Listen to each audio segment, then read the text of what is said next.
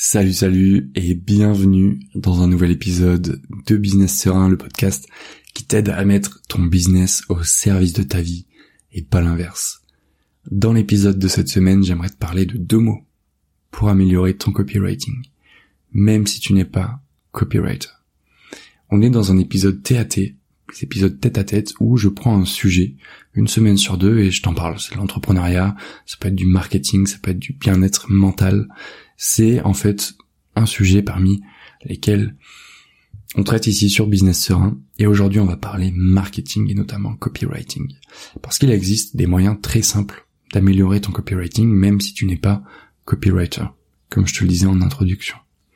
Quand on se lance dans la rédaction d'un texte persuasif, on est souvent tenté de, chercher les derniers hacks à la mode, tu vois, la dernière astuce qui permettra d'exploser sur les réseaux sociaux ou de hacker le cerveau de, de notre lecteur.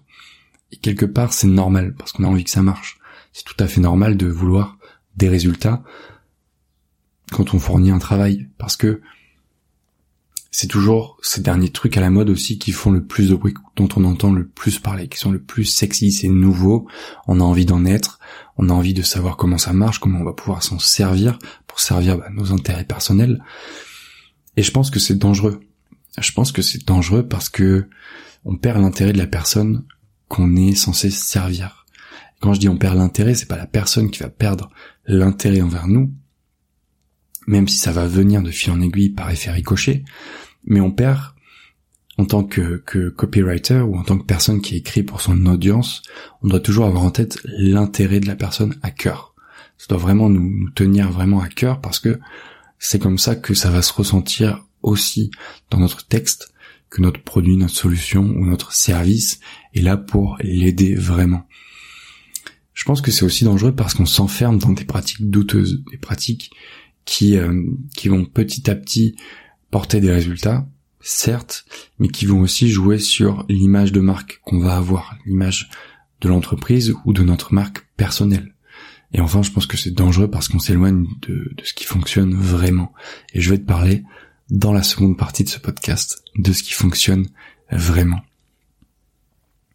Donc on a vu que c'était dangereux parce que on perd l'intérêt de la personne qu'on est censé servir. On va perdre l'intérêt du public cible si les besoins réels ne sont pas pris en compte, si c'est juste des petits hacks comme ci comme ça, comme lorsque des produits finalement te, te promettent des résultats instantanés mais ne les fournissent pas. Voilà, la personne elle perd confiance. On, a tous en tête ces idées de cet exemple des régimes sur sur les réseaux sociaux que tu vois passer qui te promettent de perdre 15 kilos en un mois. Alors à part si tu te coupes une jambe et un bras et au passage tu fais un jeûne, ok, mais bon, pas sûr qu'on s'y retrouve à tous les niveaux, que la personne en face s'y retrouve à tous les niveaux. Les hacks à la mode, ça peut aussi mettre en avant forcément des pratiques douteuses. Ça peut me remettre en question bah, ton éthique, ton éthique de marque, ton éthique en tant que personne, comme euh, les pratiques de growth hacking qui peuvent tromper les utilisateurs, les prospects et nuire à la réputation de, l'entreprise sur le long terme. Ou bien se concentrer sur les hacks à la mode, ça peut détourner l'attention des, des méthodes traditionnelles qui elles fonctionnent réellement mais qui finalement sont tellement ancrés dans notre quotidien, dans, dans notre routine, qu'on s'en est un petit peu détourné parce qu'on on est attiré par ce qui est nouveau, tu vois. Et ce qui fonctionne vraiment, justement, à mon sens, c'est de s'adresser aux problèmes profonds de notre lecteur idéal quand on écrit un texte persuasif, avec, en utilisant comme outil le copywriting. Et pour ça, il existe deux mots à utiliser vraiment sans modération. C'est des mots que tu vas pouvoir utiliser dans tes textes, mais aussi à l'oral, par exemple pendant un appel de vente ou dans la préparation d'un podcast. Et ces deux mots, sans plus attendre, après 4 minutes 30 de podcast, c'est de te demander tout simplement, après chaque phrase, et alors? Imaginons que tu as un podcast sur le développement personnel et que tu veuilles promouvoir un programme de coaching axé sur la confiance en soi. Ok, très bien. Voici un exemple de comment tu pourrais appliquer euh, les deux mots et alors ces deux mots-clés pour rendre ton message plus persuasif et au final plus convaincant.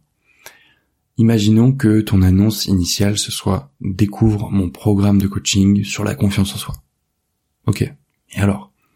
Bah, Tu vas pouvoir apprendre à développer une confiance incassable et à surmonter tes doutes et tes peurs. Ok. Et alors? Ça va te permettre de prendre des décisions beaucoup plus audacieuses, d'atteindre tes, euh, tes objectifs personnels et professionnels beaucoup plus rapidement. Ah ok. Et alors?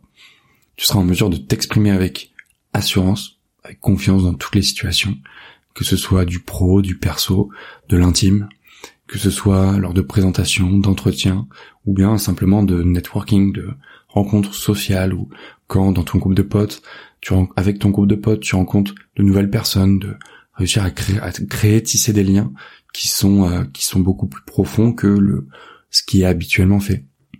Ce que tu connais habituellement, qui va être juste des rencontres de surface et qui vont mener à rien derrière. Ah. Et alors? Bah tu vas pouvoir développer des relations plus profondes des relations vraiment euh, significatives car bah, ta confiance en toi, elle attirera naturellement les bonnes personnes dans ta vie. Ok? Et alors?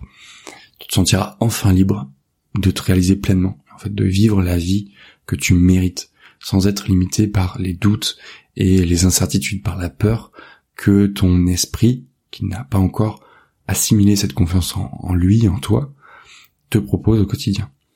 Ok, Là, on parle.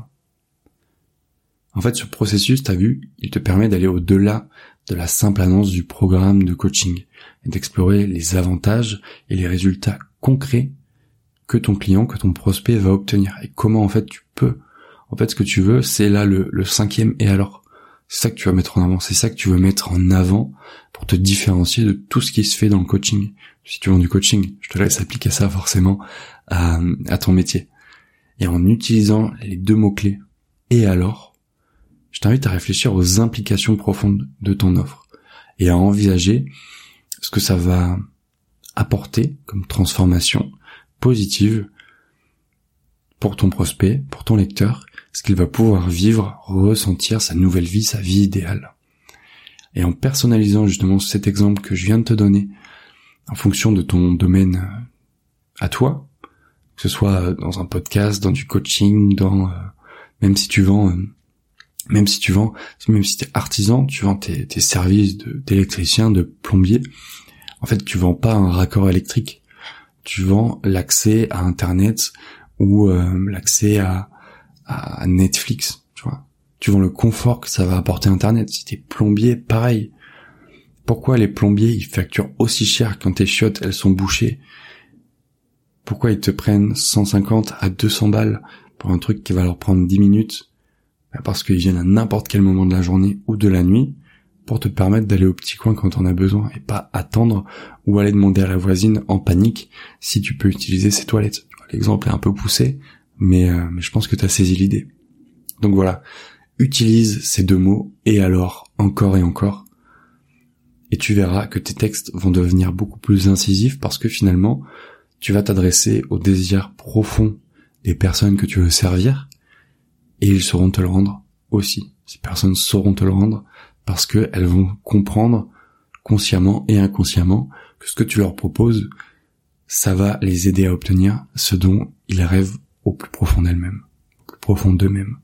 Ça peut être des hommes comme des femmes. J'espère que cet épisode t'a plu. Si c'est le cas, je t'invite à laisser une note au podcast, la note de ton choix. Et moi, je te retrouve lundi prochain pour un nouvel épisode.